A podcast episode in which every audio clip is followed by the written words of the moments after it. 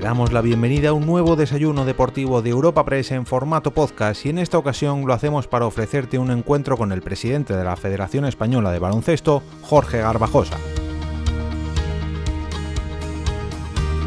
Para inaugurar el evento y presentar a nuestro invitado de hoy, contamos con Asís Martín de Caviedes, presidente de Europa Press y además con Gaspar Díez, redactor jefe de la sección de deportes en nuestra agencia.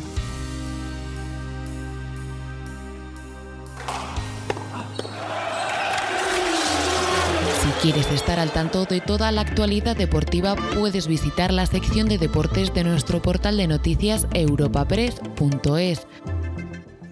Buenos días a todos, a todas. Esta mañana continuamos con los desayunos deportivos de Europapress, que como sabéis son, no son desayunos, pero ciertamente son deportivos, eso seguro. Y tenemos con nosotros eh, a Jorge Garbajosa Chavarro, el presidente de la Federación Española de Baloncesto. Gracias, Jorge, querido amigo, querido amigo Jorge. Y también gracias a los cuatro patrocinadores, a Liberbank, a Loterías, a Repsol y a Dazón. Como te decía Jorge, voy a limitarme a hacer una breve reseña curricular tuya y te pasamos la palabra que te queremos escuchar con mucha atención. Jorge Garbajosa Chaparro es madrileño, nacido en Madrid y ha dedicado toda su vida al baloncesto. Esto es una obviedad. Sus inicios como jugador fueron en el Club Deportivo Cataluña Torrejón de Ardoz, de ahí, y con tan solo 16 años se trasladó a Vitoria para jugar en el Taugres Vasconia entre los años 95 y 2000 y también jugó en el Unicaja de Málaga. A partir de ese momento dio el salto de equipos internacionales como el Benetton de Treviso en Italia entre los años 2000 y 2004, los Toronto Raptors de Canadá entre el 2006 y 2008 y el Inky BC de Moscú del 2008 al 2009 en ese año, el 2009, Jorge volvió a España, fichado primero por el Real Madrid entre los años 2009 y 2011 y de nuevo por el Unicaja de Málaga en los años 2011 y 2012. Ese año, el 2012, anunció públicamente su retirada como profesional, poniendo fin a una trayectoria de 17 años. A partir de ese momento se integró en la Federación Española de Baloncesto, formando parte de su cuerpo técnico, como enlace con la selección española y posteriormente director del área de responsabilidad social corporativa. Medalla de oro de la Real Orden del Mérito Deportivo, cuenta con un máster executive en gestión deportiva. En julio de 2016, como bien sabemos todos, fue elegido presidente de esta entidad y reelegido en la pasada Asamblea General celebrada en septiembre de 2020. Querido Jorge, amigo Jorge, de verdad, muchas gracias. Ocupa tú la tribuna. Muchas gracias, querido Asís, por tus siempre cariñosas palabras. Gaspar, gracias por las preguntas, seguro incisivas que me harás dentro de un ratito. Gracias a todos por vuestra asistencia. Así os ha numerado, también veo a muchos amigos, a Pepu, a Juan María, Alfredo, Juan, jefe de gabinete del Consejo Superior de Deportes, Juanjo Tarens, muchos amigos, Juan Luis Soto también, compañeros, colegas de federación. Muchísimas gracias por, por asistir aquí esta mañana. Normalmente, y voy directo al grano, eh, se da las gracias al final, después de que yo os aburro durante media horita, me prestéis la atención como podéis. Chus, bueno, por cierto, no te he saludado, Chus, ¿cómo estás? Eh, me, me, aguantéis como podéis y luego yo les agradezco por vuestra atención, pero me gustaría daros las gracias esta mañana al inicio. ¿Por qué? Por vuestra presencia aquí. No es una presencia cualquiera, es una presencia, primero que para mí es un motivo de orgullo, pero también me lo tomo como, digamos, eh, un símbolo de resistencia a la situación tan difícil que estamos viviendo desde hace más de un año, desde pasado mes de marzo de 2020, cuando el COVID llegó a nuestras vidas. Creo que el deporte ha sido un ejemplo de superación y de resistencia a la época probablemente más difícil de la humanidad en nuestra historia reciente. También quiero saludar a todos los que nos están siguiendo por Internet, me dice Gaspar que son unos cuantos, saludaros a todos y esperar que os sea lo más agradable posible esta charla. Antes de empezar, también hacer un, un reconocimiento y sobre todo mandar un saludo muy cariñoso a todos los pacientes de COVID, a todos los que lo han vivido, a todos los que lo están viviendo, a todos los que han perdido familiares en esta época tan complicada. Creo que es de justicia hacerlo, pero de verdad no quiero centrarme en ese mensaje, ya vimos lo pesimista, oscuro, ya hemos vivido, ya la COVID ya ha monopolizado suficiente nuestras vidas desde hace más de un año. Hoy quiero venir aquí porque además creo que es de justicia por el verano que tenemos por delante, pero también por la situación actual de la sociedad. Creo que es el momento de lanzar un mensaje de optimismo. Eh, para ello, como todas las cosas, me gusta tomarlas en perspectiva. Para mandar un mensaje de optimismo hoy, me gustaría retrotraernos a esa época tan difícil. Intentaré hacer las menos menciones posibles a la COVID, pero es necesario porque está todavía presente. Pero me retrotraigo al mes de abril pasado, en el cual eh, vivimos una situación muy complicada. Francia y España ya éramos socios a la hora de organizar un Eurobásquet femenino eh, de este año, del 2021. Francia asumía la fase final, nosotros lo hicimos porque de verdad creíamos que era, cuando se gestó esta, eh, esta, esta, asociación para, para organizar Eurobásquet teníamos un firme propósito, era consideramos que somos las dos federaciones que más apostado por el baloncesto femenino y queríamos unirnos para ayudar a que el baloncesto femenino diera un salto de calidad en Europa. Y la verdad que eh, la Federación Francesa eh, proponía que la fase final, la Final Four de este Campeonato de Europa fuera en el, en el, en el, París en el pabellón París-Bercy, y creíamos que era de justicia porque iba a dar un salto de calidad importante, pero llega aquel momento y todas las dudas se ciernen sobre este Eurobásquet. Primero, porque no sabía si se podía celebrar, no sabía si se, si se podía celebrar y en qué condiciones, eh, si era el momento de retrasarlos y más aún cuando, cuando el CIO, ¿verdad, Alejandro, tomó la decisión de posponer los Juegos, pues todas las eh, incertidumbres saltaban sobre este Eurobásquet. En jornadas que ahora recuerdo con muchísima gratitud, pero con más cariño por parte del equipo de la, de la Federación Española de Baloncesto, de la Federación Francesa y de la Federación Europea, decidimos no aplazar este Eurobásquet. Ahora parece más sencillo tomar esa decisión. Hace un año se aseguro que era muy complicado. Y es una decisión que conté con el apoyo de la Federación Europea y de la Francesa, pero honestamente defendí o defendimos desde la Federación personalmente. Por varios motivos. El motivo principal, creíamos que era injusto que nuestra selección femenina, campeona de Europa en el año 2017 y campeona de Europa en el año 2019, no podíamos poner en riesgo que tuvieran el reto, pero a la vez tuvieran la, vivencia, la experiencia de conseguir una triple corona, que solo la ha conseguido la selección de la URSS en los años 80, que ellos no podían, tener, no podían perderse esa experiencia, no podíamos poner en riesgo que pudieran disfrutar ante su público de ese reto mayúsculo, una selección que le encanta asumir retos cada verano. Así que nos pusimos a trabajar y empezamos a pensar. Eh, llegaba lo más difícil, decimos, vale, no se, tiene que, no, se, no se puede posponer, no se puede cancelar ni mucho menos, y la Federación Francesa nos propone el renunciar a esa fase final. Por diferentes motivos, nuestros amigos franceses eh, nos comentan esa posición, y ahí nosotros tenemos que tomar una decisión. Y dijimos, vamos a dar el paso al frente, vamos a intentar ser nosotros los que organicemos esa fase final y que, que redondee la apuesta por nuestra selección femenina. Tener la experiencia de la organización del Mundial 2018 nos ayudó bastante a dimensionar la dificultad del reto, lo hicimos y nos dimos el paso adelante. Llega la parte más difícil, habitualmente, que es conseguir, y los que somos, que estamos metidos en federaciones, ahora Luis tienes un reto también parecido, parecido, mucho más grande, pero sabemos lo difícil que es encontrar la financiación para organizar este tipo de campeonatos. Pues debo decir que para nosotros fue muy fácil.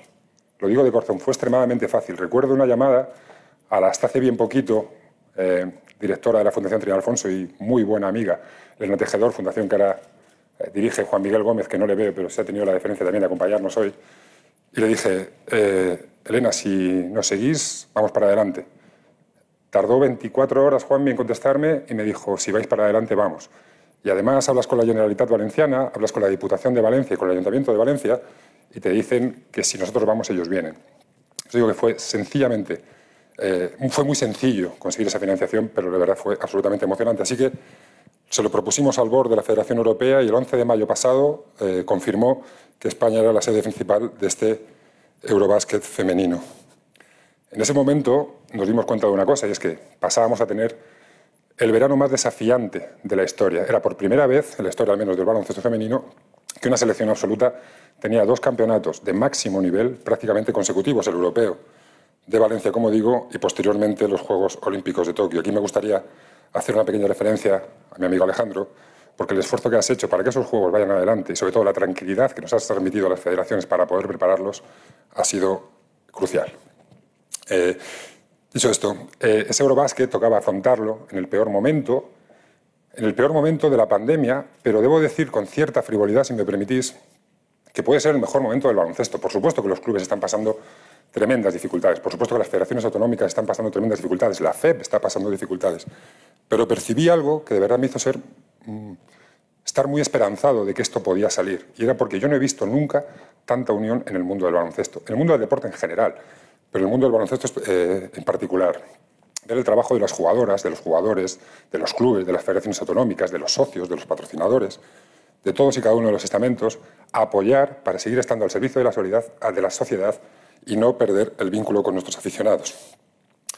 Además, agradecer en aquel momento, y me vuelvo a emocionar, si me permitís, al trabajo de los líderes del ACB y de todos y cada uno de sus clubes, porque en aquel momento tan difícil de encontrar soluciones comunes, todos pusimos de nuestra parte para el beneficio global. Es una frase que queda muy bonita y que parece sencilla, pero que la práctica es realmente complicada, y el baloncesto lo volvió a hacer.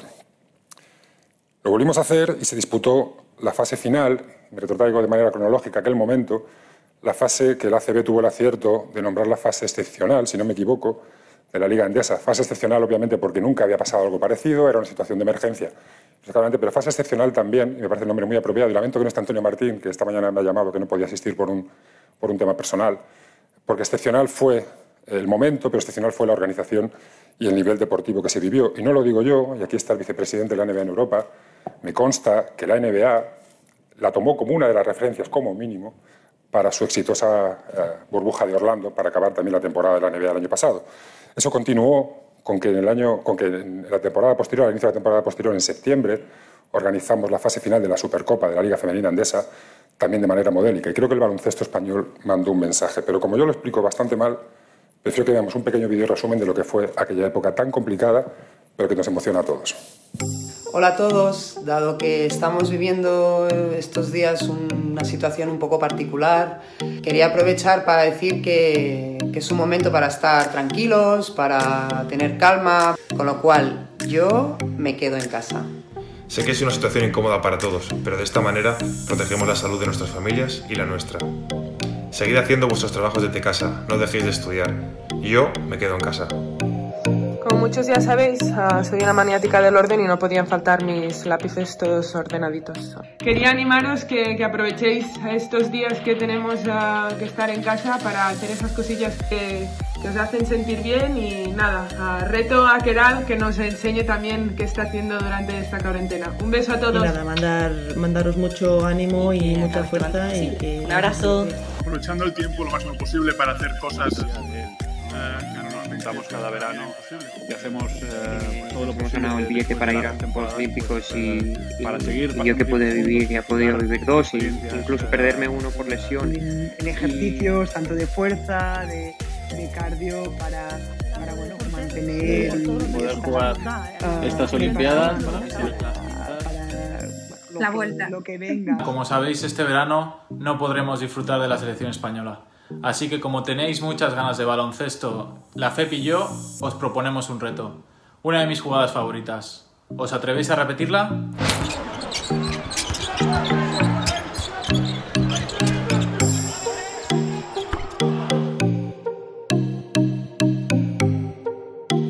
Mi agradecimiento a todos los sanitarios. El mío para el personal de limpieza.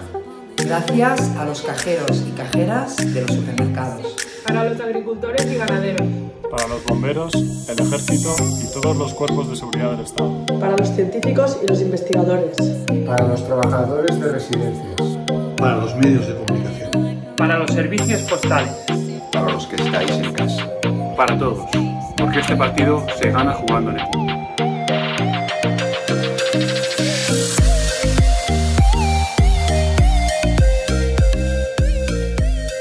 ¿Qué tal? Aquí estamos ya, cargados de energía, que es un carpool, una serie de entrevistas dentro de un coche que nos va a llevar por toda España para simplemente saber cómo han vivido el confinamiento, cómo se están preparando, cómo se van a preparar, qué supone un verano sin muchísimas preguntas que se nos ocurran con esas estrellas de la familia.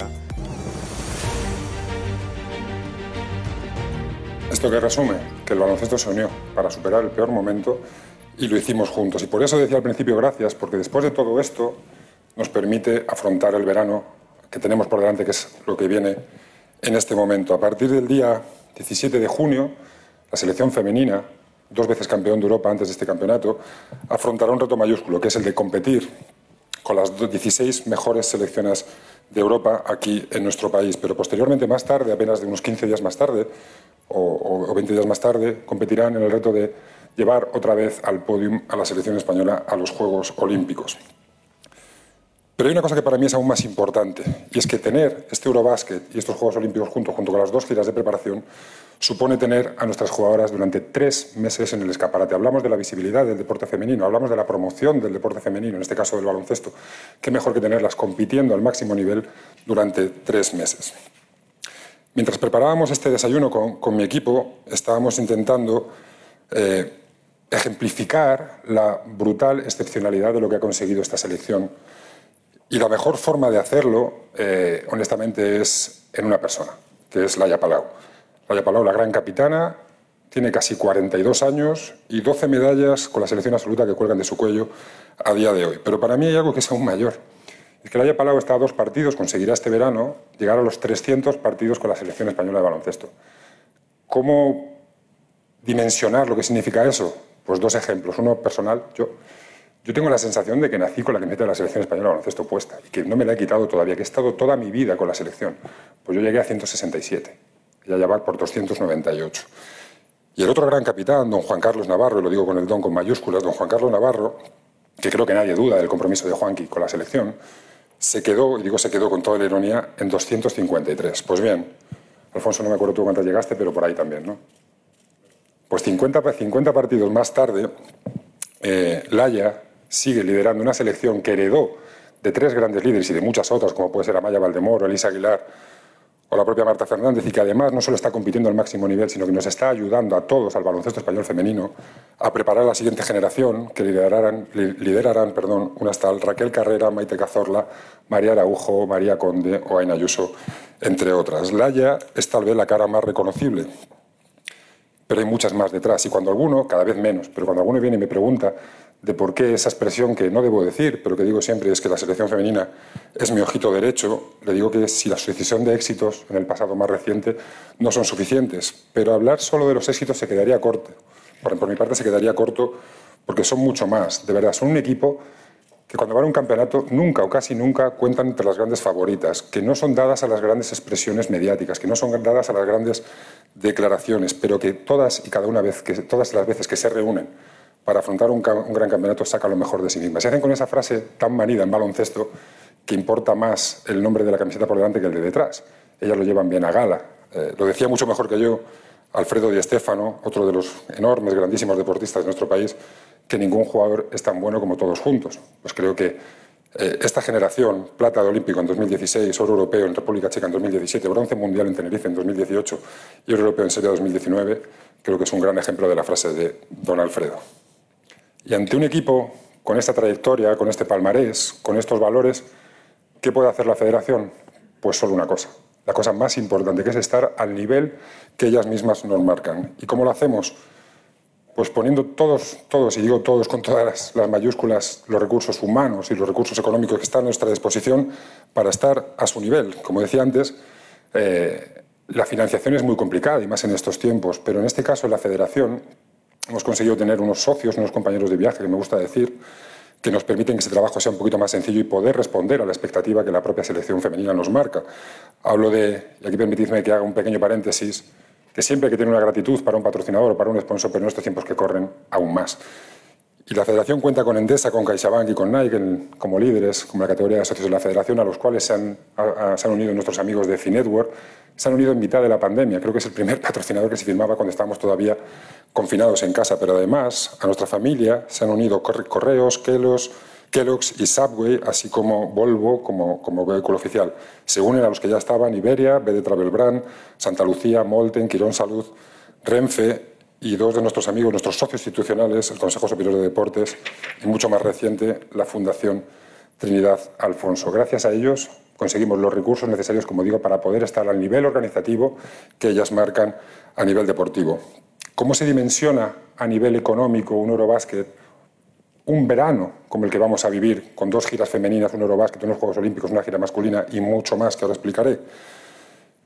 Pues se calcula que simplemente en el Eurobásquet de Valencia movilizaremos desde la Federación, solo en nuestra parte, dejamos aparte la, la parte de Francia, en torno entre las 900 y 1.000 personas en la organización. Eso supone entre 80 y 85.000 pernoctaciones en la ciudad de Valencia, casi 90.000 desplazamientos en vehículos oficiales, autobuses o coches organizados por, la, por el campeonato Y en esta época, una triste referencia que hay que hacer, pero que es garantía de salud para los deportistas, que son más de 2.600 pruebas COVID entre test de antígenos y PCRs. Total, hablamos de unos 3, 3, 3 millones y medio de euros, que los tiempos que corren, la verdad, es una barbaridad de tiempo. Y a ello habría que sumarle otra inversión de 700.000 euros en la gira de preparación que llevarán antes del europeo.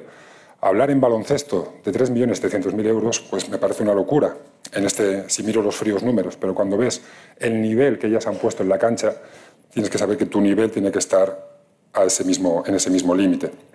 Como decía, eso es el Eurobásquet, pero hay mucho más. El Eurobásquet eh, se, se, celebrará del 17 hasta el 27 de junio, que será la ceremonia de clausura, en las ciudades de Estrasburgo y Valencia, como he dicho, Descansarán las chicas unos días, pero seguimos con esa idea de mantenerlas tres meses en el escaparate internacional. Descansarán, como digo, unos pocos días y empezarán su gira para preparar otro reto, no sé si igual o incluso mayor, Alejandro, que son los Juegos Olímpicos de Tokio. Eh, y aquí viene un momento de esta gira que para mí y para el equipo de la federación es extremadamente importante. Nosotros creo que la apuesta por la igualdad de la federación, con nuestros defectos, nuestros aciertos y nuestros errores, creo que es, innegable pero lo queremos demostrar también. Y ya os anuncio, aunque ya se ha salido en algunos medios, que el día 8 de, julio, si no me falla la memoria, en Málaga y el día, de julio, el día de julio en París, viviremos un doble enfrentamiento masculino y femenino contra la selección de Francia. Esto no es más que la consecuencia o la puesta en escena de una apuesta por parte de la Federación Francesa y obviamente la Federación Española por promover la igualdad a todos los niveles.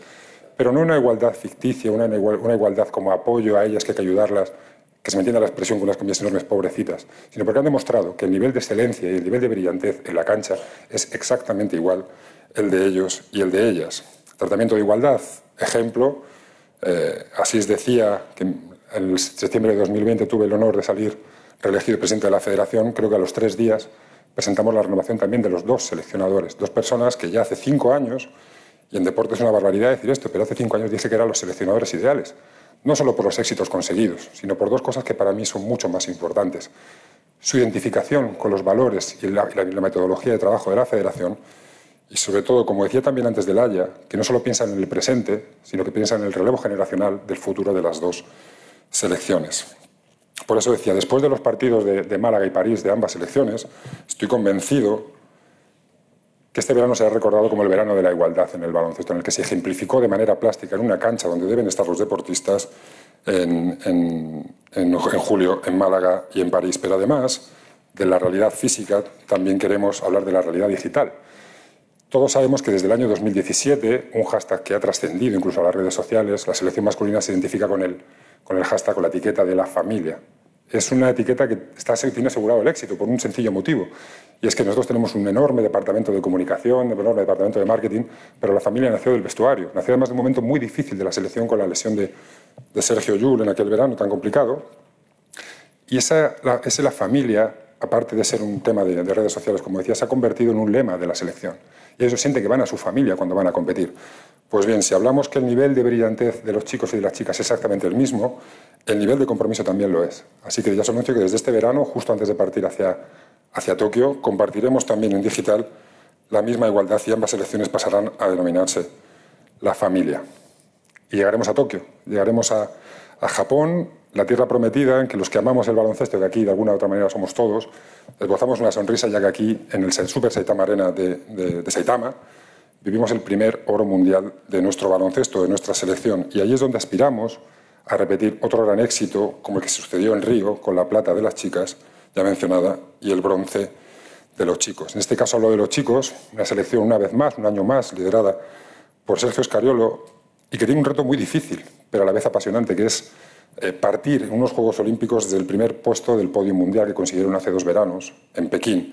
Sergio liderará una selección compuesta pues por el último BP del último mundial, Ricky Rubio, un bicampeón del mundo de la NBA como es Margasol, un bicampeón mundial y campeón de todo lo que participe, que es Rudy Fernández, la sonrisa, el motor, la energía de esta selección, Sergi Yul, el presente y el futuro de los Hernán Gómez, el Chacho, Ricky, Víctor Claver, y así hasta llegar a un jugador que creo que es el ojito derecho de todos, y vuelvo a poner el don con mayúsculas, que es Don Pau Gasol. Lo que está haciendo Pau Gasol por el baloncesto español, por la selección española, se acaban los adjetivos. Tiene 41 años, sigue compitiendo. Ayer lo vimos, por cierto, compitiendo a un nivel extraordinario. Cada día da un paso adelante y todos tenemos ese sueño, casi me atrevería a decir, el sueño de un país, de ver a Pau con la selección también este verano en Tokio. Lo que no podemos hacer es ser frívolos y presionarle ni apretar. Lo que hay que hacer es dejarle hacer lo que está haciendo muy bien, que es prepararse, que es progresar, ayudar a su club, al Barcelona, a conseguir éxitos como clasificarse a una Final Four y ojalá en verano pueda estar con nosotros en el verano tan importante de Tokio 2020-2021. Esta sucesión de éxitos, muchas veces los que tenemos la suerte, el privilegio de vivirlos de cerca, cometemos un grave error y es que a veces perdemos perspectiva, lo damos como por hecho. En cada selección, cada, cada campeonato que vamos, todo lo que no sea medalla es un fracaso. Y a veces necesitas elevarte y a veces no lo consigues y necesitas que venga alguien a decírtelo desde fuera. Y yo tuve esa suerte hace, hace un mes y medio más o menos. Y es que me llamaron nuestros amigos de la, de la Federación Americana de Baloncesto, de US Basketball, para proponernos algo que para mí tiene, aparte del hecho en sí, tiene un sentido muy importante. Querían que participáramos en su gira, bueno, no su gira, en su concentración de preparación para, para los Juegos Olímpicos de Tokio. Y aparte de la propuesta, lo que noté fue, de verdad, y lo digo de corazón, la admiración del baloncesto americano, del todopoderoso baloncesto americano, por nuestra selección. Y te das cuenta, y lo digo con la máxima humildad, pero lo digo con todo el conocimiento de causa, que nuestras selecciones dan lustre, mejoran, dan visibilidad, llamarlo como queráis, a cada torneo en el que participan. Si hablamos además que el objetivo de la federación es promocionar el baloncesto, que después de cada verano más gente siga la Liga CB, más niños jueguen al baloncesto, más practicantes o más consumidores de baloncesto haya, pues como presidente solo tuve una opción, que era provocar que eso ocurriera. Así que tengo el placer de anunciaros que el próximo 18 de julio, en la ciudad de Las Vegas, podremos vivir el que probablemente, probablemente de manera subjetiva, pero también de manera objetiva, es el mejor partido de selecciones que se puede vivir ahora mismo, que es en España, Estados Unidos, apenas una semana antes de que inicien, los Juegos. Subjetivo, porque creo que el límite de la selección es obvio, y objetivo, porque Estados Unidos es el número uno y España es el número dos en el World Ranking de, de FIBA. Ese será el fin, ese será el colofón a una gira de preparación, en este caso masculina, que empezará, como digo, en Málaga los enfrentamientos contra Francia, acabará, pero que antes visitaremos más ciudades en España, alguna ciudad incluso, como decía, París, en Europa, para, para preparar los Juegos Olímpicos. Una cita difícil, tremendamente difícil, pero que eso hace que el reto sea mayor. Y si algo ha demostrado nuestros equipos es que cuanto el reto es mayor, más dan de sí mismos. Y así finalizaremos un verano en el cual la inversión total, volvemos a los números, será pues en torno a los 8 millones de euros, porque aparte de las tres giras, aparte del Eurobásquet, aparte de los Juegos, hay que hablar de otros dos mmm, pilares de la federación tremendamente importantes. Uno es la formación.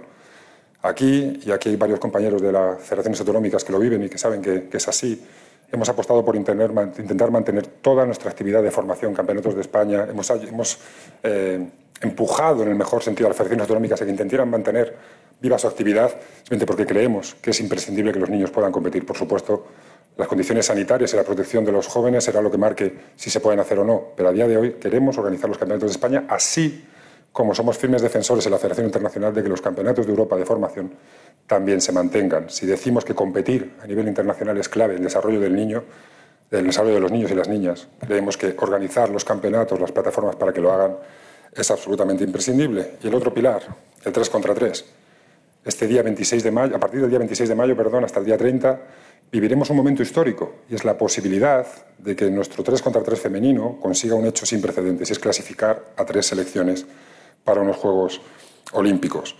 ¿Por qué digo que es histórico? Porque nunca se ha dado y porque para nosotros sería un respaldo importantísimo a un pilar estratégico, como digo, de futuro de la federación, que es la apuesta por el 3 contra 3. Eh, hace dos años pusimos en marcha la primera Liga Nacional de 3 contra 3, el Herbalife 3 contra 3 Series, Lamentablemente el año pasado tuvimos que suspenderlo por, la maldita pandemia, pero este año vuelve y que este año con el esfuerzo y, con el, y ojalá el refuerzo de la clasificación para los Juegos podamos retomarlo y sea un eje de crecimiento de la federación, como decía. Resumiendo y voy acabando.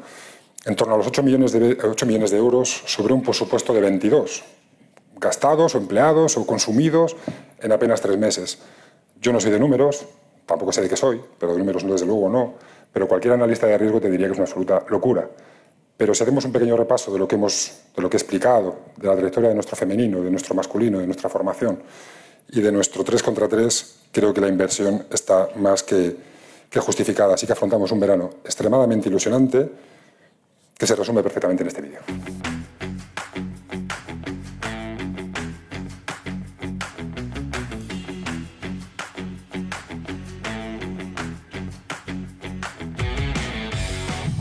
Acabo. Si hoy, 5 de mayo, tenemos la oportunidad de volver a intentar revivir estos éxitos y tenemos por delante el verano más ilusionante probablemente de la historia del baloncesto español, es gracias al trabajo que todos y cada uno de los miembros que componen la familia del baloncesto ha hecho en los momentos más duros. Veamos el primer vídeo. Así que, por supuesto, gracias a todos por lo hecho siempre, pero especialmente en este año tan complicado y, por supuesto, por vuestra atención. Muchas gracias.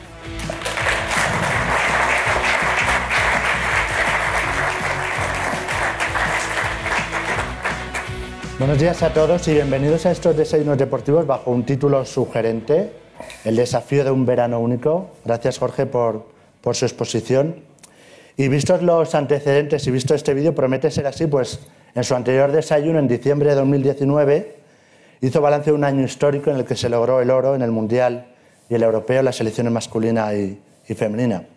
Hoy, después de renovar su mandato hasta 2024 y haber saneado las cuentas de la Federación, afronta el desafío, y lo ha comentado usted, de este, de este eh, verano ilusionante, el, más, el, reto más, más importante que ha tenido al frente de la Federación, con el Eurobásquet de España y Francia el próximo junio, donde las chicas, lo ha dicho usted, defienden el título de las dos últimas ediciones, también el de los Juegos Olímpicos, donde España fue, como lo ha comentado usted también, bronce en chicos y plata en chicas, y podría tener también la histórica clasificación del 3x3 femenino. Les recuerdo a ustedes y a los que nos siguen de forma telemática que pueden formular sus preguntas a través del correo que lo tienen aquí en pantalla si no lo tendrán pronto, preguntaseventos.europapress.es y vayamos por partes. Usted ha dicho que no es un nombre de números, pero me gustaría que sí que le pusiera números a estos últimos dos años. ¿Cómo ha afectado en términos económicos a la federación esta maldita pandemia que, que ha llamado usted? Bueno, no soy un hombre de números y también he dicho que no soy un hombre de nada. Soy un hombre de baloncesto. Eso sí es verdad, eso es lo que soy. El resto, lo que tengo es la suerte de tener un, enorme equipo detrás mío. Eh, hablabas antes del último desayuno con vosotros en diciembre del, año 2019. Eh, parecía mentira ¿no? en aquel momento lo que estábamos viviendo, pero también debo decir eh, que estas situaciones tan extremadamente difíciles se sacan muchos, muchas veces son frases hechas, muchas veces frases dichas, eh, pero que cuando llega el momento y se ejemplifican emocionan. ¿no? Lo decía durante la exposición. Lo que ha hecho el baloncesto español ha permitido, eh, primero, no perder el contacto con la sociedad y luego dar un ejemplo de unión. De verdad, creo que sin esa unión las consecuencias de la, de la pandemia hubieran sido muchísimo más devastadoras a todos los niveles, pero también económicos, de las que, de las que hoy, hoy vivimos. Me consta que la economía de los clubes, por supuesto, de, del ACB, pero también de los clubes de la Liga Femenina Andesa, de la LEP Oro, etcétera, etcétera, están sufriendo, pero la gente ha dado lo mejor de sí mismos. Desde la Federación, y lo digo, pues hemos lanzado este septiembre pasado la, la mayor partida de ayudas eh, en la historia de la Federación para intentar ayudar a los clubes a poder continuar con su actividad imprescindible. ¿no? Hablamos de, eh, de más de 3 millones de euros en ayudas de diferente tipo para clubes y federaciones autonómicas para intentar ayudarles a sobrevivir. Hemos sobrevivido bastante bien, hemos sobrevivido muy bien. Y para mí hay dos motivos principales. Tres, perdón. Uno es la unión del baloncesto español. Dos es el apoyo de nuestros socios y patrocinadores, que en el peor momento no solo eh, han dudado, sino que se han unido más a este proyecto. Y tres, el apoyo de todos los estamentos. De verdad, lo hemos visto en el pequeño vídeo.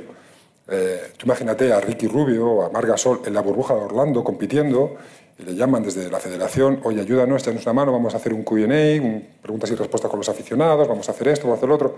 Y era un sí constante. Pero te pones a trabajar la siguiente temporada con los clubes de ACB y con, y con su equipo directivo y con las discusiones que, que, son necesarias y que son normales, pero se sacan adelante todas las competiciones. ¿Ha afectado la, la pandemia al baloncesto económicamente? Sí, mucho, como a todos. Pero nos ha permitido sobrevivir. Y el que sobreviva a esto y mire al futuro y se reinvente, puede crecer mucho. Bueno, sigo con los números. Yo soy de letras mixtas, pero he leído que eh, acabaron el año pasado, el ejercicio pasado, con 1,7 millones de, de, beneficios. Dijo que el presupuesto se podía mantener para este año. Ha hablado del impacto económico de, del Eurobasket entre 3 3,5 millones de, de, euros. ¿Cómo cree que acabará en este año para la Federación? Pues eh, el día 22 de mayo tenemos la, la, Asamblea de la Federación en la cual presentaremos el presupuesto anual. Las, opción, las, las perspectivas optimistas. Es optimista porque además la sociedad nos lo transmite. ¿no? Gracias a Dios los, los, la incidencia acumulada está bajando, los casos graves de COVID parece que bajan, eh, y nos hace todo pensar que el plan de vacunación está funcionando y la sensación que da es que en septiembre volvemos a tener una vida más o menos normal. A mí lo de la nueva normalidad no me gusta demasiado, a mí me gusta la antigua, pero sí una más o menos normalidad. Y eso va a permitir que pueda volver gente a los pabellones, que podamos hacer nuestros planes de manera eh, normal, vuelvo a utilizar la palabra, y eso reflotará otra vez la economía del baloncesto. Esperemos que todo vaya bien y la sensación es que podemos volver a acabar, ojalá primero con éxitos deportivos, que es mucho más importante que lo económico, porque los, eh, resultados económicos mm, son consecuencia muchas veces de esos, de esos resultados, pero sobre todo con una gestión que nos permitirá acabar en números negros otra vez. Eh, ha hablado también en su discurso de patrocinio, ¿no? Eh, tiene que haber incentivos fiscales, ha dicho usted, para ser más atractivos para las marcas. ¿Cuál es el secreto, no? Primero, ¿qué clase de incentivos cree que se necesitan? Y después le preguntaré por la ley de, de mecenazgo, que es tan, tan, tan, antigua como mi carrera periodística. Siempre se ha hablado de la ley del deporte y de la ley de mecenazgo. Eh, ¿Qué clase de incentivos hacen falta aún para salir de la crisis por la pandemia? ¿Y, ¿Y, cuál es el secreto de la federación? Usted hablaba de cinco nuevos patrocinadores, de la renovación de, de, los, de los que ya tenían, como Renfe, Iberia, Santa Lucía, CaixaBank. Lo primero es, en mi opinión, un equipo extremadamente profesional dentro de la federación, extremadamente profesional y capaz. Segundo es la buena voluntad de los patrocinadores, pero también la comunicación constante con ellos, que prácticamente el plan nosotros hacemos una vez al año, menos el año pasado por otra vez la maldita pandemia, hacemos un día que se llama el Sponsor Day, en el cual, es, en el cual les presentamos el plan estratégico a los patrocinadores. Ellos nos dan su opinión, hacemos una encuesta de satisfacción con los patrocinadores, intentamos eh, que se sientan como lo que son, parte imprescindible de esta casa. Y luego contamos siempre con el compromiso de los deportistas para atender a sus necesidades. El patrocinador ha pasado épocas muy complicadas, y hablo en general. Yo recuerdo, en, confinados en casa en aquellos meses, que yo no sé si se hacía hacía, o hacía malo, pero yo recuerdo todo muy oscuro, que me llama el director general y me dice, oye, que, unos socios nuevos que quieren entrar, socios lo más alto de la pirámide. Y dices, no entiendo nada. Y cuando hablas con ellos te das cuenta que lo que buscan es credibilidad, buscan ilusión, y creo que eso se lo da la Federación Española de Baloncesto. En cuanto a planes de, de desgrabaciones fiscales o de mecenazgo, eh, honestamente, eh, creo que los, las, las, organizaciones grandes tenemos acceso a esos planes. Hay muchas otras organizaciones, muchos clubes más pequeñitos, eh, que no tienen la capacidad incluso administrativa para gestionar un tipo de plan que luego administrativamente es, es relativamente complicado. Bueno, pues eh, esa ley del deporte es importante, pero yo de verdad pondría incluso por delante, o al menos al mismo nivel, eh, una ley de mecenazgo y patrocinio deportivo para los próximos años, porque creo que es crucial y más en estos momentos. Bueno, ya la, mencioné entonces, si es la solución. También apunta a la profesionalización y a dar visibilidad. Ha dicho usted que lo importante de este verano va a ser que la selección femenina va a estar eh, en el escaparate durante los próximos tres meses. Se lo escuché también al presidente de la ACB, Antonio Martín, que como usted le ha excusado no ha podido acompañarnos hoy, y también le he leído a usted en varias entrevistas, hay que centrarse en el fan, que ha cambiado y consume nuevos formatos, TikTok, YouTube, Amazon, Netflix, los eSports. Me hace una ilusión tremenda crear nuestra primera competición de e-baloncesto, ha dicho usted también. ¿Qué está haciendo la federación para atraer a ese público joven? Ya ahí compartimos, como en otras muchas cosas, en otras no, pero en muchas cosas compartimos con, con ACB, con Antonio, con, con, su equipo, con José Miguel. Eh, y es si el mundo ha cambiado, tú no puedes hacer, no puedes seguir haciendo lo mismo y pretender que pase lo mismo. Otra cosa es que el deporte, el baloncesto en este caso, tenga eh, la esencia que es el juego, que es el partido. Pero el cómo llegar, el cómo transmitírselo, el cómo hablar su propio lenguaje, ha cambiado. Lo estamos viendo nosotros. Eh, el tema de los eSports, por ejemplo, era una cosa que teníamos en mente en la federación, que le dábamos vueltas, eh, pero muchas veces el día a día no te deja ver las cosas con cierta perspectiva. Llega otra vez la maldita pandemia y nos ponemos a pensar en ello. Eh, nos ponemos a pensar en cómo mantener una actividad diferente, pero al final es baloncesto. De otra manera, yo creo mucho en la bidireccionalidad. No solo el niño que le gusta el baloncesto acaba jugando a, a, al videojuego de baloncesto. Ahora mismo hay una bidireccionalidad en el consumidor de baloncesto. Entonces, hablamos con la Federación Internacional, la Federación Internacional puso en marcha el primer campeonato de Europa de, de eSport, de baloncesto, y el resultado fue, fue un escándalo.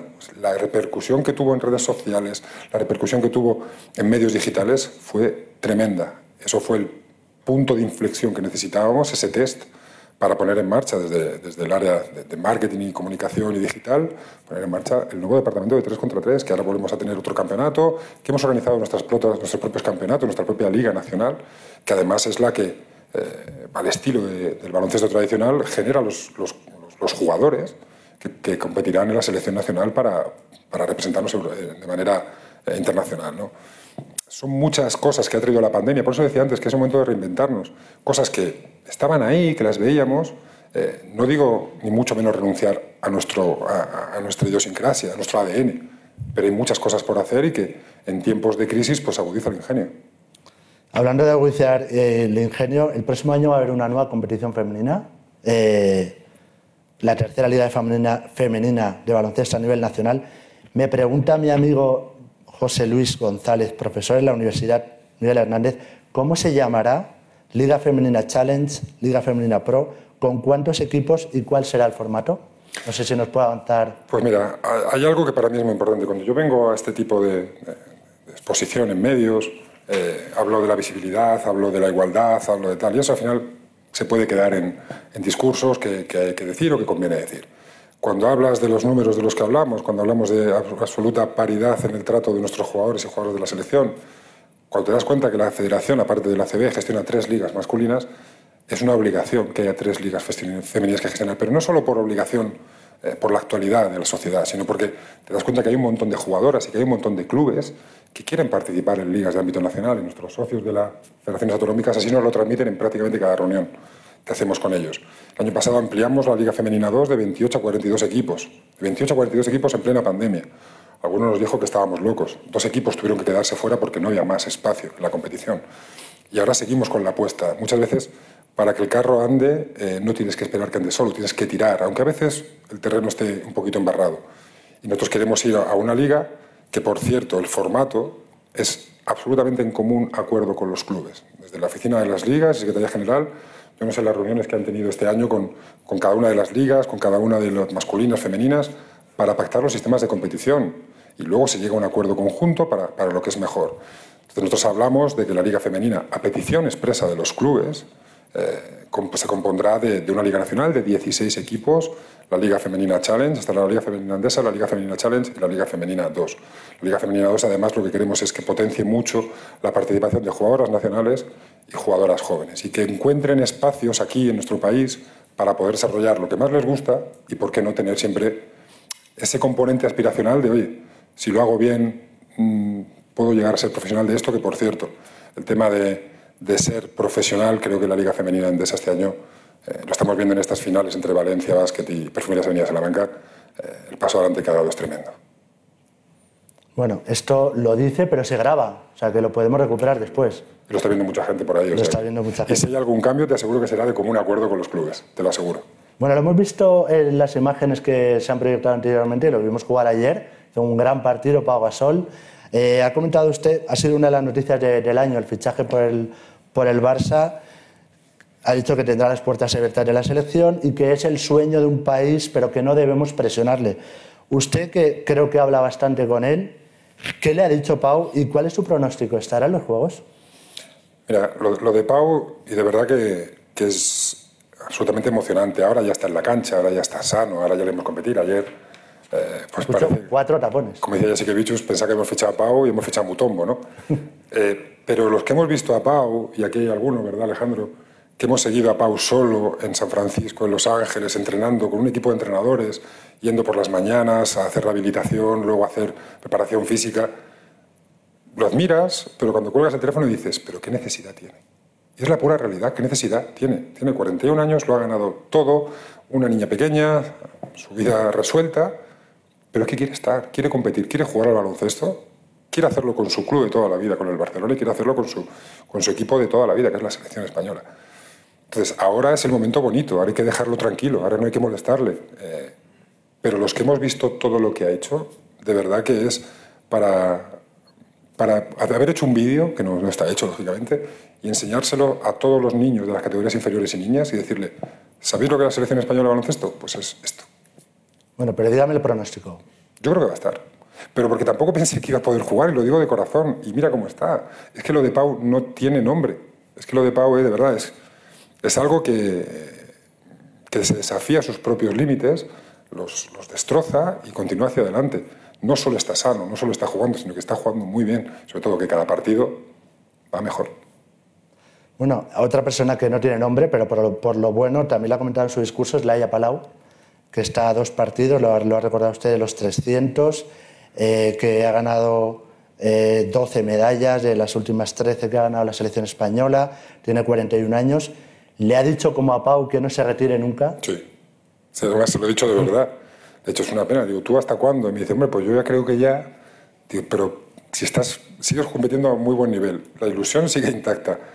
Y luego el trabajo que está haciendo, y lo decía también antes, el trabajo que está haciendo no solo a la hora de competir, sino a liderar una transición constante, por otra parte, y que ese nivel de identificación y ese nivel competitivo no se pierda, lo heredó, de, decía, de Amaya, de Lisa, y lo está transmitiendo a, bueno, al boom de este año, a Raquel Carrera, pero también a otras, a Maite Cazorla, jugadoras que pues, te hacen pensar que esto, que esto no va a parar. Bueno, se lo pregunté también a Antonio Martín, eh, se lo pregunté a usted, tiene 43 años, no sé si se ve usted con, con ganas de jugar. Tenemos un pasado común aquí, no sé si se acuerda de esta foto, pero tenemos un pasado común, no sé qué, qué pasaba ahí. Era eh, en una ocasión en la que creía que podía ganar un torneo de 3x3 porque jugaba con usted, pero me decepcionó. Ese día no le entró el tirito ese que tenía de 4 metros, perdimos. Perdimos además contra Rafa Vidaurreta. Contra me- mató. Vidal que sí que metía las tri- los Me triples, no como, no como usted. No, no metí uno en su carrera y los mete ese día. Los metía ese de 3x3. Es, cuando hablamos de identificación, bueno, en aquel momento un patrocinador que estaba con nosotros en la federación, es eso, es participar, es hacer lo que se sientan parte, hacerlos a los medios parte. Es la familia. Bueno, me ha dicho Luis que le ve, que le ve la lista, una de las primicias de este desayuno es que le veía la lista de, 40 de, de 12 de Scariolo junto a Pau para los Juegos. No sé si nos puede dar la primicia. ¿A quién? A usted. ¿A mí? Sí, sí, sí. ¿Entre los 12? El- el- para, para los Juegos de Tokio. Yo me conformo con poder estar en Tokio, compartir con los compañeros presidentes muchos éxitos de, de nuestro deporte, que, que va a ser muy complicado, pero viendo trabajar a los compañeros, y alguno está por aquí, como Mai, me parece también, que es que no lo veo bien, eh, pero muchos compañeros de federación que están trabajando de manera alucinante, que podamos vivir ahí en Tokio otro éxito de todo el deporte español. Bueno, pues gastada ya la broma, que no sé, que estábamos esperando que la, la pelota en algún momento bajara, pero bueno, Probablemente el balón lo tiré yo y se quedó arriba y se, no, quedó, no se quedó arriba. Bueno, seguimos con las preguntas. Eh, ¿Usted se mostró feliz porque el altavoz del fútbol avisara del peligro de una liga cerrada como la Superliga? Le pregunta a mi compañero de Europa Press, Guillermo Sáez, y ahora voy a recuperar alguna, alguna que nos han enviado ya eh, a través del, email eh, otros compañeros de otros medios. ¿Quién es el dueño de un deporte, los clubs o las federaciones? ¿Qué le parece la postura de Querejeta a favor de la Euroliga, de baloncesto y en contra de la Superliga de fútbol? Mira, yo te decir algo y es que dije eso y, lo mantengo, que, me gustaba ese altavoz, ¿no? Pero honestamente, a mí opinar sobre la Superliga me parece una frivolidad porque no lo conozco en profundidad. Sí que es cierto que durante esos días de tanto movimiento se habló de, bueno, la Superliga y la Euroliga. Y yo la Superliga no la conozco, la Euroliga sí. La Euroliga llevo, la conozco hace 21 años, que la jugué y luego la conocí en profundidad. Y, y yo la sensación que tengo, eh, subjetiva, pero te aseguro que es muy compartida, es que la Euroliga no es un modelo de éxito. Desde el punto de vista que los clubes no generan lo que invierten. Es más, está muy lejano. La Superliga no tengo la menor idea de cuál es el modelo de negocio, porque bastante tengo con lo mío, que me ocupa más del 100% del tiempo. Pero sí conozco lo nuestro y lo nuestro yo no lo considero de éxito cuando no eres capaz de generar lo que, lo que inviertes o lo que, o lo que la competición te obliga, te obliga a gastar. Y yo creo en el modelo mixto en cuanto a las competiciones. Y ahí, por ejemplo, y, y lo digo con todo el convencimiento, eh, el modelo de la Basketball Champions League, que puede gustar o no, como es lógico, pero a mí me gusta porque las ligas nacionales son las partícipes de esa, de esa competición. Las ligas nacionales velan por los intereses de todos y cada uno de sus clubes y así tienen que pertenecer a, los, organismos internacionales. Yo creo que los clubes tienen que tener, por supuesto, una voz muy importante en cada una de las decisiones, lo decía antes, que se toman en una competición, pero luego las federaciones tienen un sentido. Los clubes, y es absolutamente normal y legítimo, tienen sus intereses, como es lógico. Y probablemente el interés del que va el primero a la competición con el que va el último, el que tiene 50 millones de presupuesto, el que tiene 3, no es el mismo. Por eso tiene que haber un órgano, llámalo federación, llámalo federación internacional, llámalo como quieras, que coordine los intereses de todos. Y que además, eh, la pirámide competitiva no es porque sí, no es porque sea un modelo al uso, es porque que permite que todo el mundo tenga repercusión y todo el mundo tenga capacidad de crecimiento. El componente aspiracional es básico. El componente aspiracional de un equipo, tú dices, yo tengo un equipo pequeño en Liga Les Plata y quiero invertir mucho dinero y mucho tiempo y quiero que jueguen la mejor competición eh, internacional o una competición europea importante. Baloncesto no se puede. Y eso mata los proyectos. Por eso la coordinación entre federaciones internacionales, federaciones nacionales, ligas y clubes es básica. Bueno, hablando de Euroliga, 50%. Supongo que estará satisfecho que al menos un club español sí que esté en la Final Four. Su Madrid no, pero, pero el, el, Barcelona sí. El, el, Barcelona de Pau. Muy, muy, muy satisfecho de que, de que dos equipos españoles estén compitiendo hasta el último día en cuartos de final. El Barcelona además seguirá.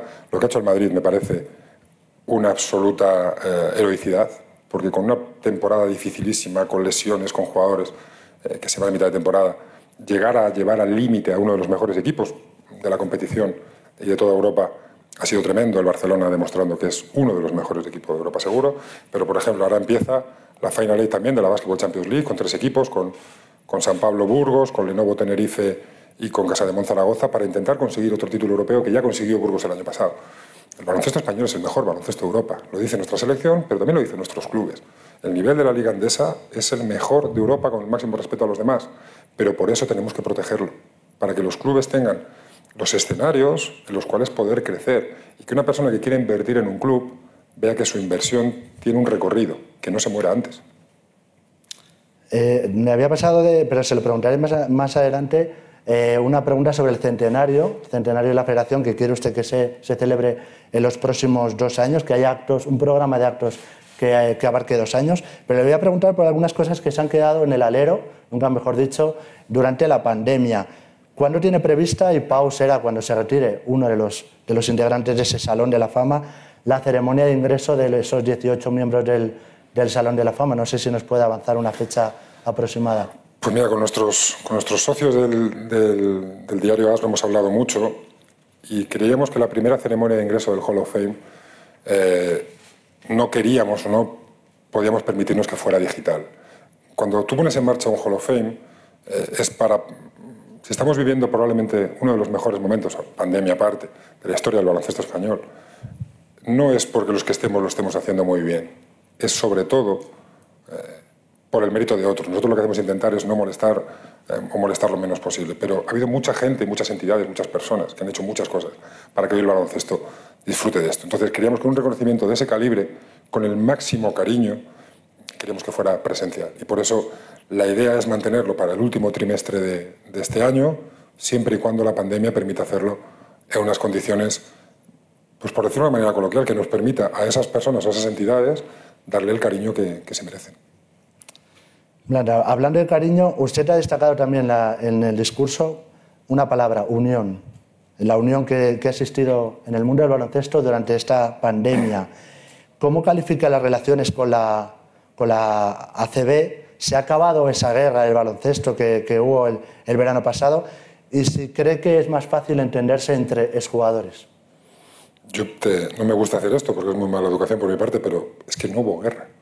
Lo que hubo es una diferencia de opiniones o intereses cruzados, pero lo, yo se lo he escuchado a, a, a, su presidente, Antonio Martínez, muchos clubes, además los que están aquí presentes pueden dar fe, lo que es un objetivo común, y es baloncesto, y lo dijo Antonio y lo puso en esta pantalla, baloncesto solo hay uno. ¿Queremos que sea mejor? Sí. Ahora vamos a ver cómo. Y cómo el camino a recorrer es donde existen las diferencias, hay que coger este o mejor coger aquel otro. Pero al final no hubo en absoluto ninguna guerra, y la disparidad de opiniones que hubo, mucho trabajo. Mucho trabajo hablando, por supuesto, con la cúpula ACB, pero también con los clubes, los interesados directamente en, en una situación o en otra. Y lo que hubo fue un esfuerzo tremendo por parte de todos, por supuesto también de los clubes de la Leporo, para alcanzar un acuerdo que, como siempre pasa, y es normal, muchos critican en el momento, pero cuando la competición se desarrolla dentro de la pandemia con bastante normalidad, tanto en la Liga CB eh, como en la Liga Leporo, que todas están a punto de, llegar a sus playoffs y a sus fases finales, pues nadie nos lo dirá, como se suele decir, ¿no? Pero, pero fue un muy buen acuerdo y, el tiempo nos da la razón. Y no es porque nosotros lo hiciéramos especialmente bien o especialmente mal, porque había un objetivo común. Y mientras tengas eso, es muy raro que no llegues a un acuerdo. Pasará, pero es, serán excepciones. Bueno, hablando de acuerdos, póngale fecha aproximada también a esa firma del convenio que tienen pendiente con la, con la CB. Fecha exacta no, no se puede poner pero sí que es, es muy, muy breve. Yo digo siempre, un convenio de este tipo, eh, los que vivimos estas situaciones sabemos que es muy complicado, pero volvemos al objetivo común. Si tienes un objetivo común, la verdad que está prácticamente eh, todo cerrado y esperamos en hablo de poquitos, poquitos días, quizás semanas, ojalá poder anunciarlo. Hablamos de público. Ayer la CB anunció que se retrasa el final de la liga y ha denunciado el agravio con la prohibición de, público en sus pabellones. ¿Qué opina usted y qué porcentaje de público tienen previsto? Y eso también se lo preguntaba una compañera en, el Eurobasket de, Valencia. Preguntaba qué escenario barajan para poder organizar la cita con público, con cuánto aforo. Yo dije hace relativamente poco que, que, yo respeto mucho a la gente que tiene que tomar decisiones, y más cuando hablamos de decisiones que dependen, de las cuales dependen la vida de, de las personas. ¿no?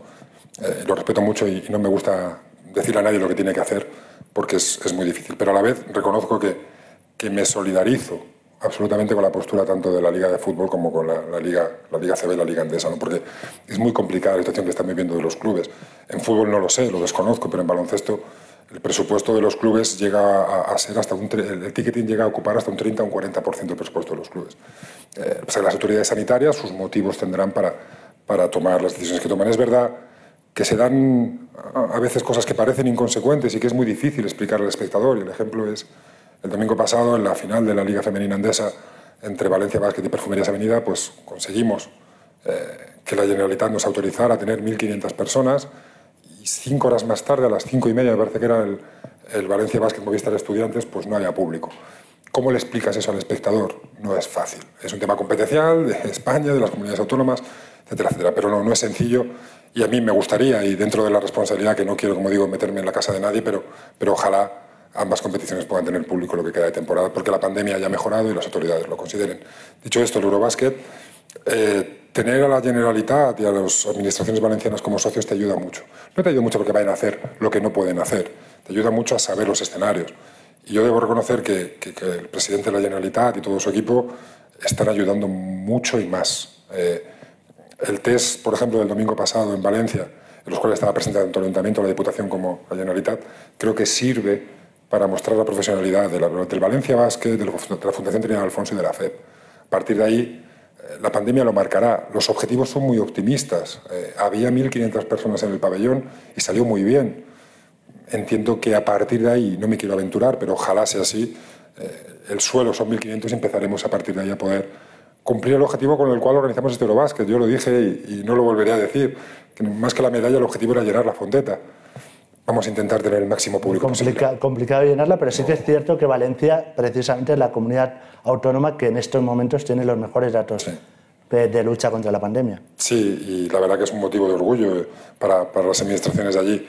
Y ojalá, y todo parece que con el plan de vacunación y demás la cosa va mejorando, pues que a partir de 1.500 podamos llegar, no lo sé, a, a 2.000, 2.500, lo que nos digan, lo que nos digan lo vamos a aceptar, pero creo que la profesionalidad con la que trabajamos este tipo de situaciones, en, la, en el acuerdo con la Fundación y con Valencia Basket, creo que, creo que demostramos que funcionamos.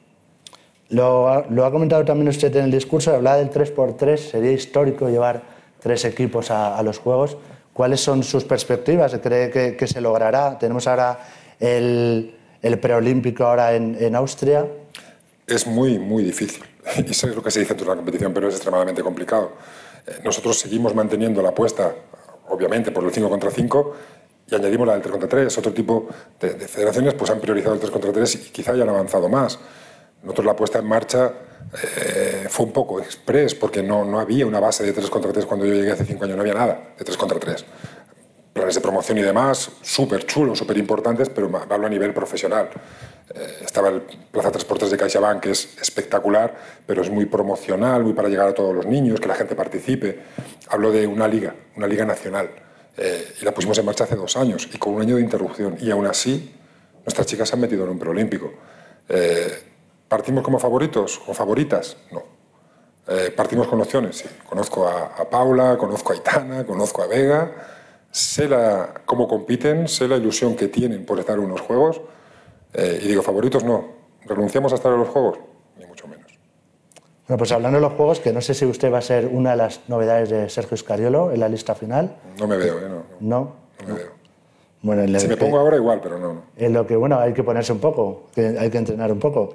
Eh, después de un bronce y una plata, no sé que, cuál es el techo, porque un doble oro olímpico sería, no sé si lo has soñado en esos, antes de preparar el desayuno, si has soñado con ese no. doble oro olímpico. No, no, he llegado ni a soñarlo, primero porque sueño poco, porque duermo poco con, con una niña muy pequeña, eh, y sobre todo porque es, es, algo que eso ya sería, eh, ojalá algún día llegue, pero no llegas casi ni a soñarlo, te parece tan inalcanzable que, que está ahí. Pero eh, lo decía antes, ¿no? poner en dimensión los resultados, de verdad. un equipo masculino que lleva desde el año 99, si no recuerdo mal, jugando todas las semifinales de todos los campeonatos de Europa, cada dos años cuando eran, hasta hace poco que son cada uno, compitiendo siempre por las medallas, las chicas sin bajarse del podio desde el año 2013, si no me falla la memoria. Hay que darle valor a esto. Y, ahora parece eh, que conseguir una plata y un bronce, bueno, pues hay que superarlo. Una plata y un bronce olímpico, lo, compartí el otro día con, con una exolímpica, con Chus Rosa. Es que un diploma olímpico ya es la leche. Es que estar en unos juegos ya es la leche. Pues imagínate conseguir medalla. Otro doblete, tremendamente difícil, pero como decía el 3 contra 3, eh, no renunciamos. Ustedes enseñaron, está aquí Luis Robiales, enseñaron el camino al fútbol. Ustedes ganaron y después, después lo hizo el fútbol. Crearon esa familia en el baloncesto y después eso se trasladó al fútbol. ¿No se ven como reflejo? No, sí es verdad que creo que hay una, como una parte de, de la amistad que tenemos creo que entre los dos equipos viven, ¿no? Cuando compite el baloncesto, los chicos, lo hemos visto, ¿no? En las redes sociales, lo viven de una manera, de una manera muy sentida y viceversa, ¿no? He visto a, Jul y a Rudy, grandes futboleros, celebrar los éxitos de la selección española como si fueran Sergio o, otro jugador de la selección. A partir de ahí, lo decía antes, es que es un orgullo, es que eh, también está aquí Paco Blázquez eh, en balonmano, que también es un chorreo de, éxitos con la selección. Eso es lo bonito, ¿no? Y que, y que, y que además se da en los Juegos Olímpicos. Eh, que lo decía también el otro día en un, programa en Eurosport, es que de repente, yo cuando estaba en Pekín, un tipo que no conoces o una mujer que no conoces de nada consigue una medalla olímpica y tú lo celebras como si fuera tuya, ¿no? Pues esa sensación que hay en el deporte español y que se acrecenta en los Juegos es algo precioso de vivir y que además creo que retroalimenta la ambición ¿no? de nuestros deportistas, ellos y ellas.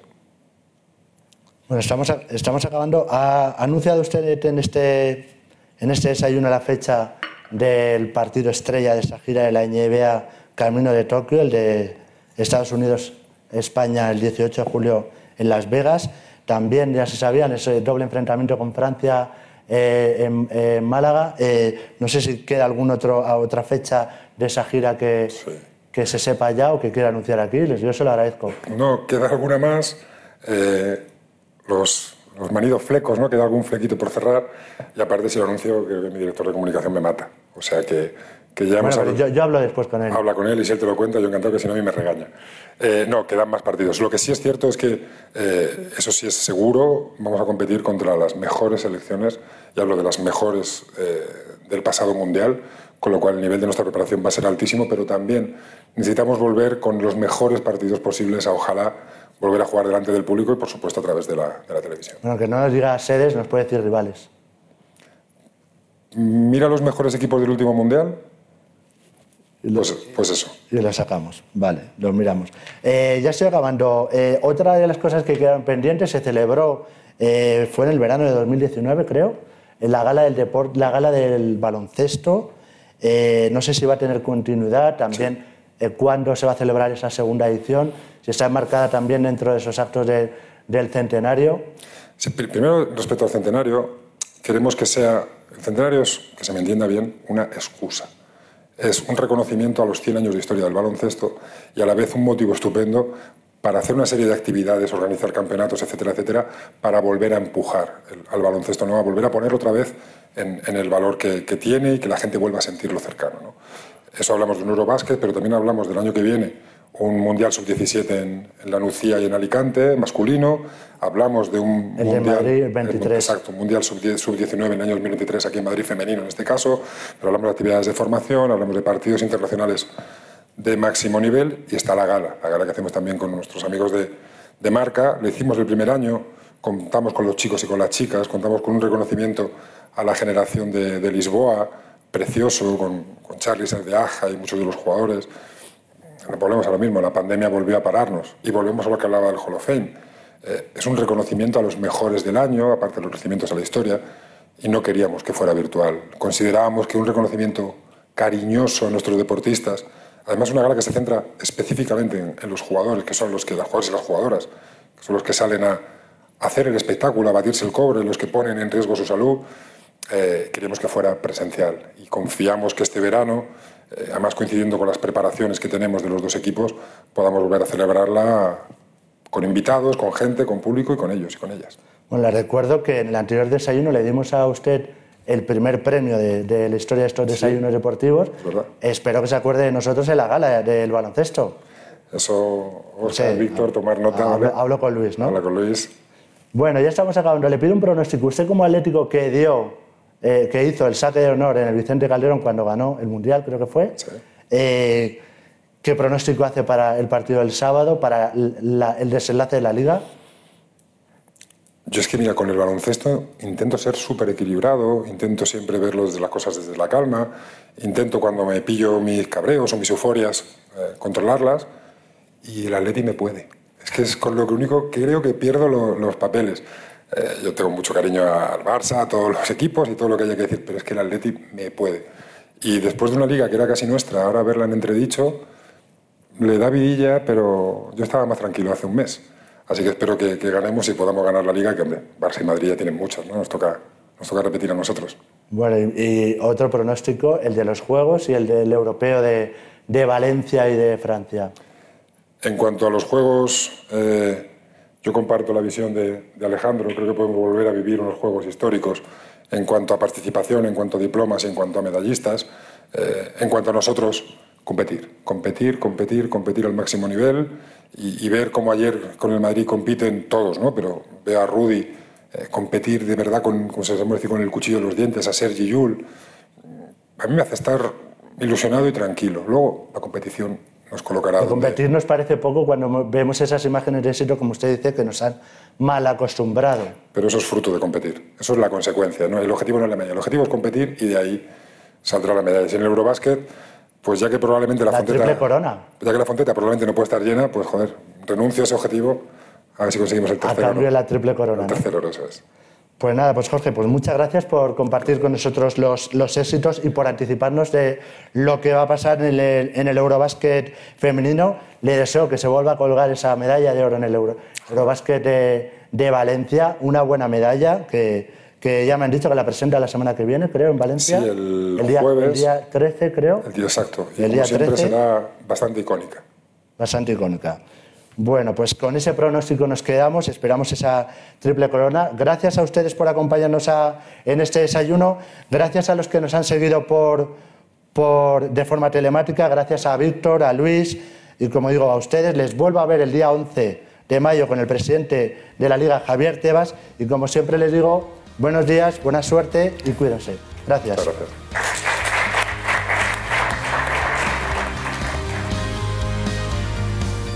Despedimos esta entrega de los desayunos deportivos de Europa Press invitando a todos nuestros oyentes a descubrir el resto de episodios de este programa, así como los del resto de podcast de nuestra red a través de europapress.es barra podcast. Recuerda que todos ellos están disponibles en las principales plataformas de podcasting.